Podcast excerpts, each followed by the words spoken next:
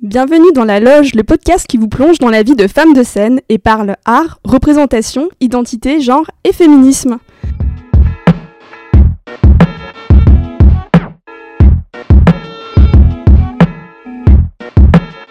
Je suis Lola et aujourd'hui nous sommes dans la loge de Léa Bellili. Salut Léa, Bonjour. tu vas bien? Bien et toi? On va parler de baroque aujourd'hui puisque Léa, tu es chanteuse lyrique et tu fais essentiellement du baroque. C'est bien fait. ça. Tu exerces le chant depuis tes 7 ans, tu t'es formée dans différentes maîtrises puis en conservatoire.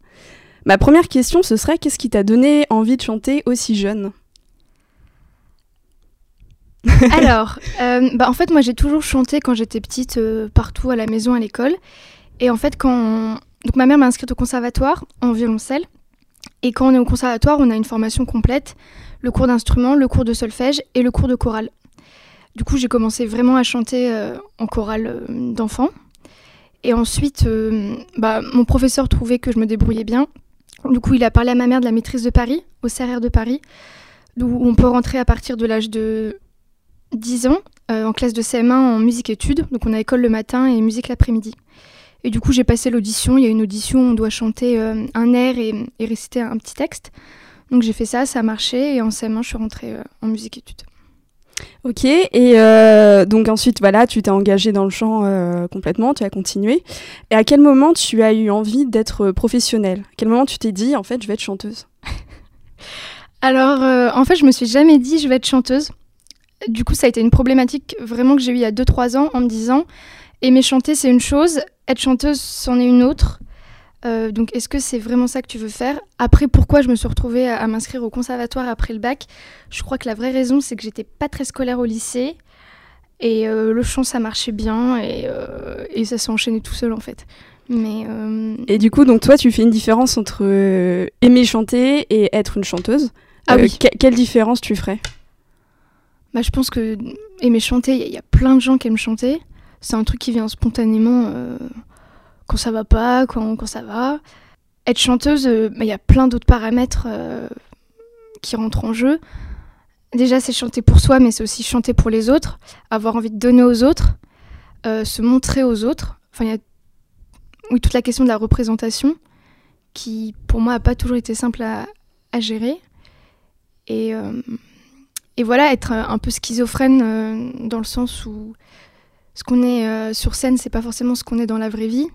En même temps, faut donner, faut donner de soi pour, pour être vrai et, toucher l'autre. Et du coup, oui, enfin, moi, je trouve que, en tout cas, mon, parcours euh, d'étudiante chanteuse, ça a été. euh, Enfin, je fais un peu un parallèle avec une psychanalyse. Et du coup, ça peut être assez douloureux par moment.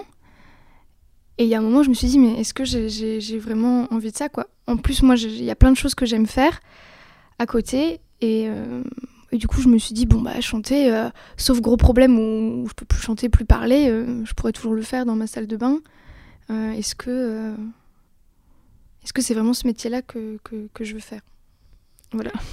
Et finalement, tu as décidé que oui? Oui, parce que oui, au final, les, les autres paramètres dont être en avant, être en représentation me plaisent, mais c'est vrai que ça a été un, un- un cheminement dans ma tête d'assumer ça, qui n'était pas toujours évident. Euh, voilà. Mais donc, du coup, oui. d'assumer euh, la représentation, le rapport à un, à un public? Oui, bah, bah déjà de m'assumer, déjà moi avec moi-même, de, de m'assumer en, en tant que personne et d'oser de me dire euh, oui, j'ai envie d'être euh, sous les feux des projecteurs.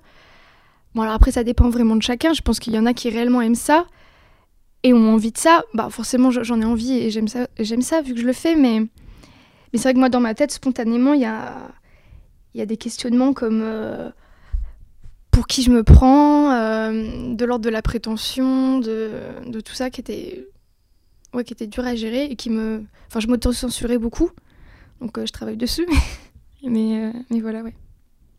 Donc c'est tout un cheminement qui t'a conduite en fait, un cheminement intellectuel, euh, psychologique, qui t'a Oui. conduite à te dire voilà, euh, oui, je vais, je veux être chanteuse. Voilà, c'est ça. Qui d'ailleurs, euh, je rebondis sur ce que tu dis sur le cheminement intellectuel, parce que c'est quand même une pratique qui est, qui est, très, qui, qui est très physique et organique. Et c'est vrai que moi, j'ai une approche euh, très cérébrale de la chose, ce qui est intéressant. Mais, euh, mais du coup, c'est bien. Enfin, moi, je sais que j'ai un gros travail à faire par rapport à, mon corps. Et euh, oui, être plus dans oui, quelque chose de, spontané et, de oui, d'organique. Alors on reviendra un petit peu plus tard à la question du corps vraiment dans la représentation. Là maintenant j'aimerais bien qu'on fasse un point sur le baroque pour nos auditeurs. Euh, donc le baroque c'est comment on pourrait le définir? Ça fait partie de la musique classique mais euh, à quoi ça correspond exactement?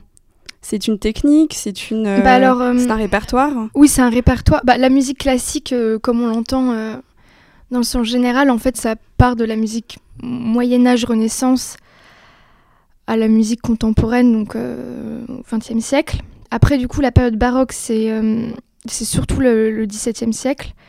Le, la première partie du XVIIIe et un peu la fin du XVIe. Euh, donc voilà. Alors après, moi, pour définir la période baroque, déjà, je trouve qu'il y, y, a deux registres très importants qui sont religieux et, profanes. Donc, euh, bon, qu'il va y avoir dans les siècles suivants. Bah, il y a une musique qui est vraiment écrite au, service de l'Église. Et la musique profane Alors du coup, la musique profane, par exemple, la musique baroque profane en France, ça va être beaucoup autour de, de, la cour de, de Louis XIV. Donc c'est au service du roi. Donc euh, c'est bah, la mise en valeur de, de la monarchie. Euh. De la... Ou une critique, enfin, de toute façon c'est toujours, euh, toujours dans les deux sens. quoi. on, va, on va écouter un extrait d'un de tes derniers concerts pour donner une petite idée à nos auditeurs de cet univers musical. Donc, il s'agit d'un concert que tu as donné le 25 mars dernier à l'église Saint-Ambroise dans le 11e arrondissement à Paris, avec l'ensemble La Mascarade. Il s'agit d'un extrait des premières leçons des ténèbres de François Couperin pour euh, le mercredi saint. Donc là, on a affaire euh, typiquement à de la musique baroque euh, religieuse.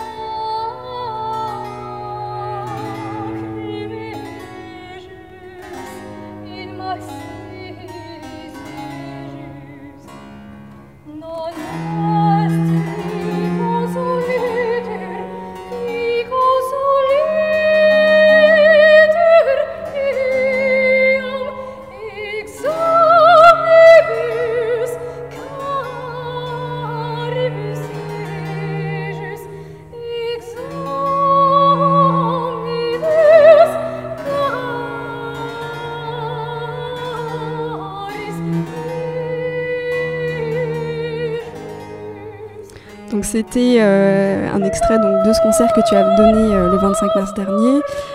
Euh, dans cet extrait, tu chantes seul. J'aurais une question maintenant. Qu'est-ce que ça signifie pour toi de chanter cette musique en 2018 par rapport, par rapport au fait que c'est une musique ancienne, qui parle de quelque chose d'assez sombre, une musique religieuse Qu'est-ce que ça évoque pour toi? Alors moi, je chante cette musique-là vraiment parce que la mélodie me plaît. Enfin, c'est aussi euh, basique que ça. Enfin, Tout simplement. C'est musicalement, c'est quelque chose qui me qui me touche vraiment. je trouve qu'il y a vraiment des harmonies qui, oui, avec le continuo en dessous. Donc le continuo, c'est euh, euh, l'accompagnement avec le clavecin et, le violoncelle baroque. Où, justement, je chante pas toute seule. Enfin, il y a vraiment, on chante. Enfin, oui, on chante, on joue vraiment à trois. Euh, et, oui, vraiment, les, sons se tuilent, ça se frotte. Et, et oui, il y a vraiment un, truc physique qui, moi, qui, qui, me touche et, qui me parle. Après, c'est vrai que ça m'est arrivé plusieurs fois qu'on me demande à la fin euh, d'un concert si... Euh, bah, du coup, là, en l'occurrence, si j'étais catholique, si... Ou si, j'avais une autre croyance, et voilà. Bon, il se trouve que bon, j'en ai pas, je suis athée. Mais, mais les personnes me disaient vraiment que. Alors, je sais pas si c'est du coup le texte, la musique ou mon, mon, terme de voix, mais, mais qu'ils étaient vraiment touchés et que.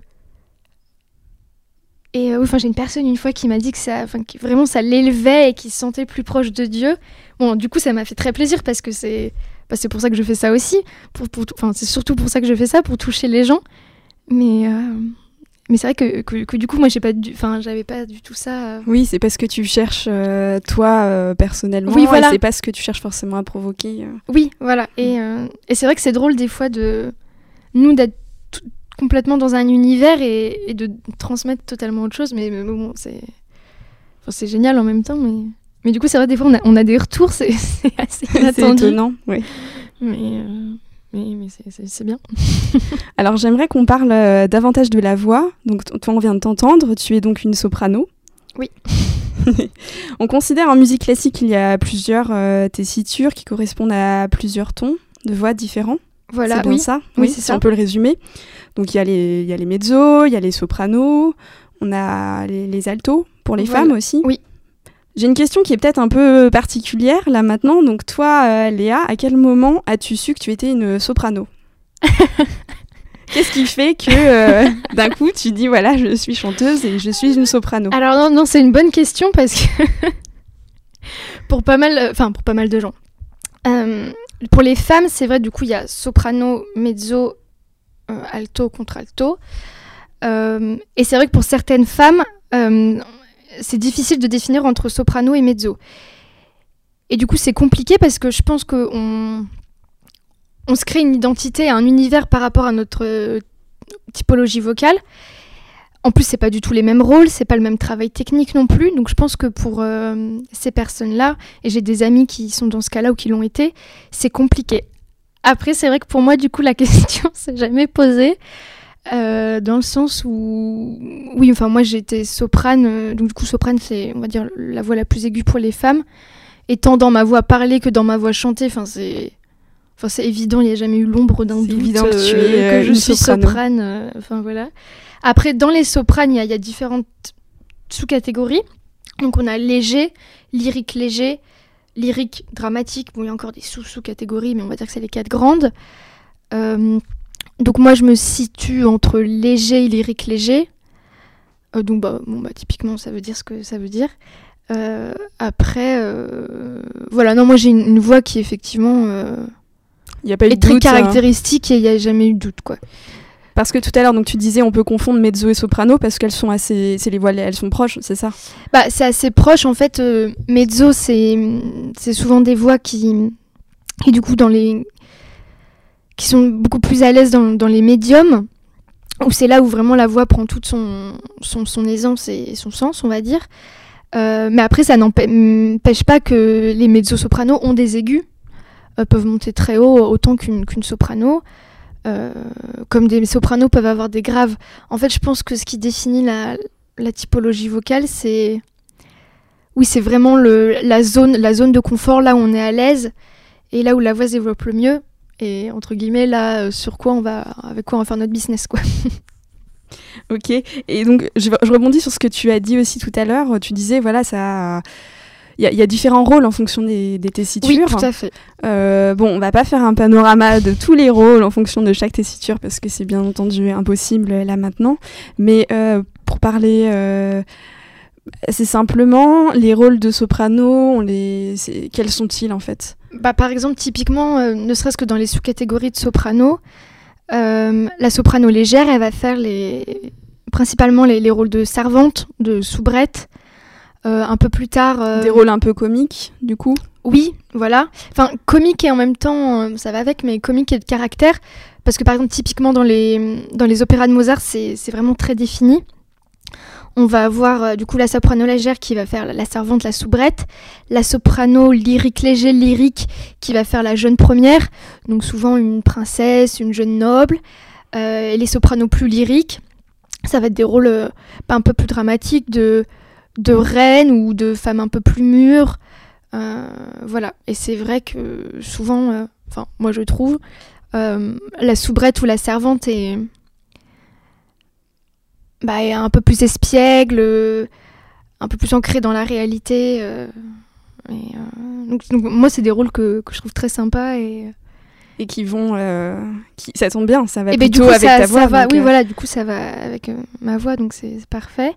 Un peu bon du coup on s'éloigne du répertoire bon Mozart c'est classique mais mais plus tard la soprano légère par exemple elle va aussi chanter les des rôles d'enfants.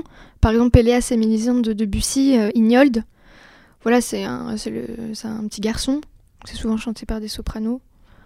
Euh, voilà, ou un peu avant, euh, Werther de Massenet, euh, Sophie. Donc c'est pareil, une très jeune fille qui a 15 ans. Euh, voilà. Oui, donc ça regroupe quand même euh, Oui. plusieurs euh, typologies de personnages. Mm. Euh, Est-ce que ta voix euh, peut évoluer? Est-ce qu'un jour tu pourrais devenir mezzo par exemple? Alors mezzo, non. Impossible? Impossible. Alors moi, impossible de chez impossible. Mais après, même chez une, autre même chez une soprane, elle peut chanter des rôles de mezzo parce que pareil, il y a des, des fois des rôles qui sont très proches. Euh, mais, euh, mais par contre, après, la voix, oui, elle, elle, elle- elle évolue, ça c'est sûr. Qu'est-ce qui l'a fait évoluer d'après toi? Bon, c'est sûrement difficile à. Bah, Il y a plein de choses. A- analyser, mais- y a, euh, bah, y a, déjà, il y a l'âge et l'évolution physique. Enfin, tout simplement. La carrure par exemple ou euh, la personne? La carrure physique. Oui, qui peut-être fait raisonner Alors différemment. déjà, oui, oui, effectivement, si on prend du poids ou si on en perd, ça joue. Euh, mais après, bah, juste le vieillissement du corps, tout simplement. Euh, voilà, après, bah, il y, a- il y a le travail qu'on qu'on fait, forcément. Enfin, c'est... Moi, j'ai mis du temps à comprendre ça, mais c'est une pratique qui se rapproche euh, vraiment du, du danseur, par exemple, classique ou du sportif de haut niveau. Et c'est des entraînements euh, journaliers, euh, les mêmes. Voilà, pour, bah, pour développer le corps, pour développer le souffle, l'en- l'endurance. Donc en tant que, en tant que chanteuse, tu es en train de me dire que donc tu travailles ta voix bien entendu, mais tu travailles aussi sur ton corps hein, directement? bah alors moi, je sais que j'ai peu travaillé sur mon corps, donc là, tout de suite, euh, depuis plusieurs mois, je travaille beaucoup plus sur mon corps que sur ma voix proprement. Bon, du coup, il y a un effet direct, mais... euh, Et en quoi consiste euh, ce travail? Bah alors du coup, ça va être euh, bah, du sport. euh, Mais euh, que- que- enfin, quel est l'objectif? C'est de le, le renforcer de qu'est-ce que tu vises à faire? Ou juste de mieux connaître ton corps bah, peut-être? déjà mieux connaître mon corps et ensuite bah, le renforcer surtout. Alors après, je pense que ça dépend de chacun, mais en moi, ça va être au niveau cardio et, endurance et aussi au niveau du souffle. Euh, voilà, enfin mobiliser mon diaphragme pour que ce soit pas plus mobile. euh, ma cage thoracique. Après, ça dépend vraiment des, des problèmes, euh, enfin des particulari- particularités physiques et des problèmes de, de, chacun. Moi, je sais que je suis pas une grande sportive dans l'âme. Euh, j'ai pratiqué beaucoup l'équitation pendant des années, euh, pendant ma croissance. Du coup, mon corps s'est construit autour de ça. Et, euh, et du coup, euh, bah, ce qui fait que j'ai tout le haut de mon corps qui est pas du tout, pas du tout travaillé, qui est pas du tout développé. Et euh, il faut que je fasse un travail dessus parce que ma cage thoracique ne bouge pas, donc c'est quand même un peu problématique. Euh, Il y a ça. Et, euh, et puis après, moi, j'ai une voix naturelle, donc on va dire que c'est toujours sorti plus ou moins bien sans faire beaucoup d'efforts et surtout sans conscience de ce que je faisais.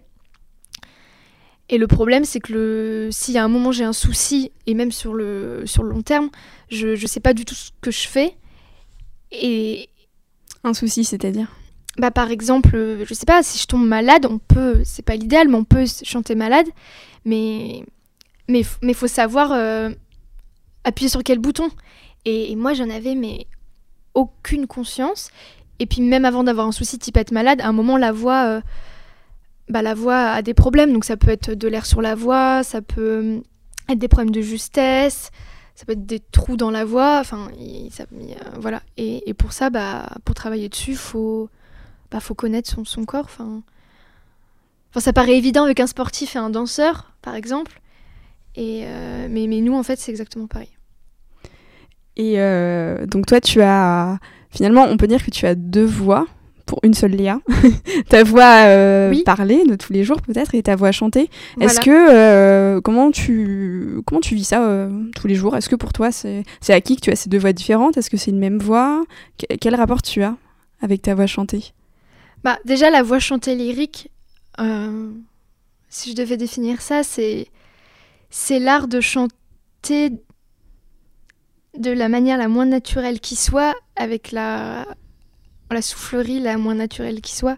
C'est c'est enfin c'est vraiment une constru- enfin une construction enfin c'est pas du tout du coup ma voix déjà ma voix chantée n'est pas naturel. Elle n'est pas née euh, en chantant du lyrique. Non, ouais, enfin vraiment, ça, ça se construit et, euh, Et du coup, ma vraie voix chantée, je sais pas si c'est la voix que vous avez entendue tout à l'heure ou, ou qu'on chante Frère Jacques, enfin Frère Jacques dans ma salle de bain. Enfin, moi, je dirais que c'est plus qu'on chante Frère Jacques.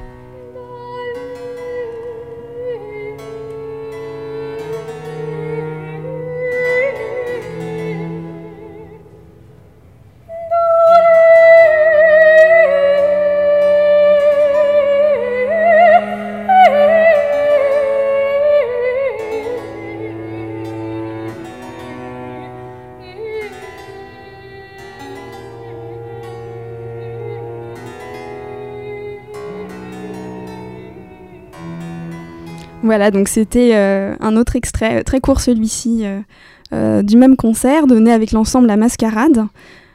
donc toi, tu, tu, travailles avec eux assez régulièrement? Oui. C'est ça? Tu, tu, as aussi d'autres projets à côté? Oui, oui, donc ouais, j'ai d'autres projets à côté avec d'autres ensembles. je suis encore en études, donc avec, avec le conservatoire et les différentes formations que je suis. Euh, Donc tu jongles en fait entre plusieurs choses. Ma façon, euh, je crois que pendant, bah, enfin déjà le... toute ma vie, je, vais jongler en fait parce que.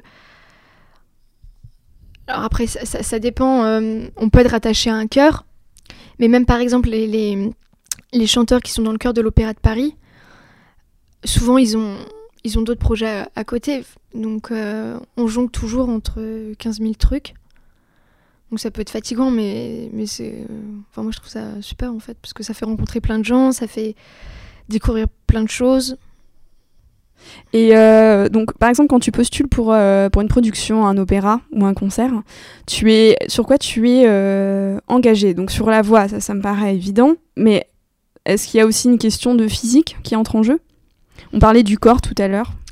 Il y a différents types d'auditions. Par exemple, quand on va passer, si on passe des concours où là on présente notre propre programme euh, pour avoir un prix. Donc effectivement, on, fait, on chante des airs qui sont euh, dans notre répertoire pour notre voix. Après, comme c'est un concours, souvent il faut, faut des airs un peu feu d'artifice.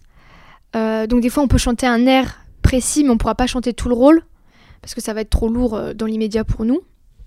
Par contre, après, quand on auditionne pour un rôle précis, là oui, bah, déjà on chante les airs du rôle, ou des airs plus ou moins similaires. Euh, et dans le jury, souvent, il y a, bah, souvent c'est pour une prod, il y a un metteur en scène, etc.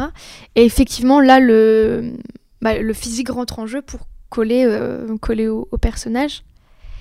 Et, euh, et c'est vrai que bah, c'est un y a une problématique un peu en ce moment autour de ça. Est-ce qu'on prend plus un physique ou est-ce qu'on prend plus une voix? Donc la, la question se pose dans la profession? Ah oui. En ce moment? Oui, oui. Bah, à niveau égal, clairement, on va prendre le physique qui colle j'ai envie de dire, si c'est à niveau égal, bon bah logique. Après, des fois, à niveau pas égal, on va prendre plus un physique qu'une voix. Moi, je trouve ça un peu problématique que pour des questions physiques, euh, on, prenne plus un, corps qu'une bah, voix parce que ce qui compte quand même, c'est la voix et, et, comme dit Adèle, euh, je fais de la musique pour les oreilles et, et pas pour les yeux. Et euh, toi, euh, bon, dans les spectacles que tu as pu faire, est-ce que des fois tu as eu des retours, par exemple, euh, des... tu as senti des attentes ou même des critiques en ce qui concernait ta représentation d'un personnage féminin? Oui. Lesquels?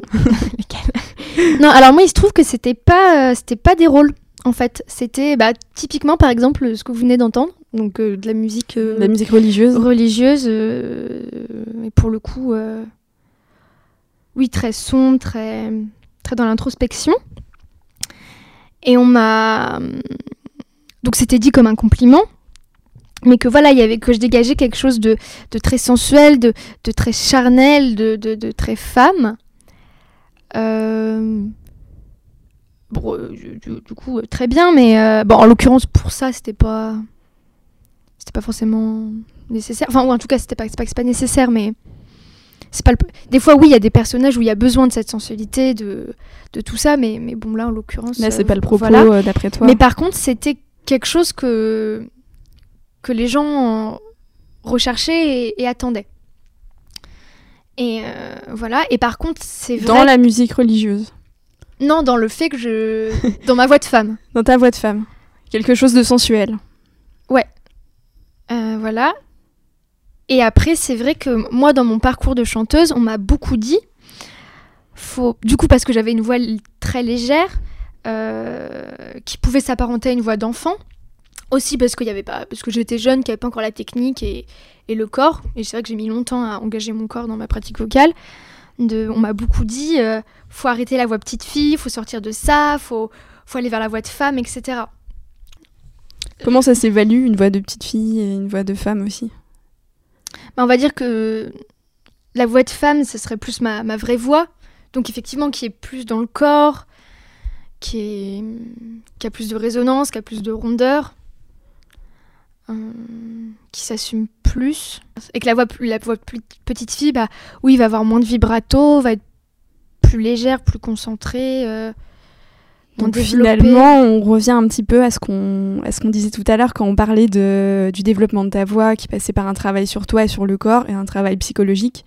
Finalement, oui. en quelque sorte, ton travail de, de chanteuse, c'est aussi un travail de femme peut-être qui, qui ah se bah, trouve. Oui, oui, ah oui, bah clairement. Euh, alors, je pense qu'on est tous confrontés à ça en, tant que chanteur et, et, quelle que soit notre pratique artistique en fait. Euh, la pratique du chant, ça m'a fait beaucoup avancer en tant que avancer, grandir en tant que personne. Et pour que ça avance vocalement, j'ai été obligée de me poser des questions qui n'étaient pas du tout d'ordre vocal euh, et débloquer des choses pour que pour que la voix puisse évoluer. Parce que si moi je restais on va dire bloqué dans mes dans mes anciens schémas, euh, bah, tout restait bloqué quoi. Donc voilà, c'est en quelque sorte un, ouais, un, vrai parcours euh, qui, qui, va continuer parce que bien sûr bah, euh, coup, tu es oui, au début ça... de ta carrière là aujourd'hui. Mm. Donc quelles sont pour toi les perspectives? Quel, quel projet, quel objectif peut-être tu as maintenant dans ta pratique? Bah alors moi j'aimerais beaucoup me spécialiser du coup en musique ancienne. Donc du coup musique ancienne ça va être la période baroque mais aussi un peu avant Renaissance parce que c'est une bah, enfin, typiquement c'est une période musicale qui, qui me plaît énormément et où je me sens vraiment légitime euh, vocalement artistiquement avec des, choses à dire. Plus que le répertoire euh, plus tardif euh, classique romantique surtout.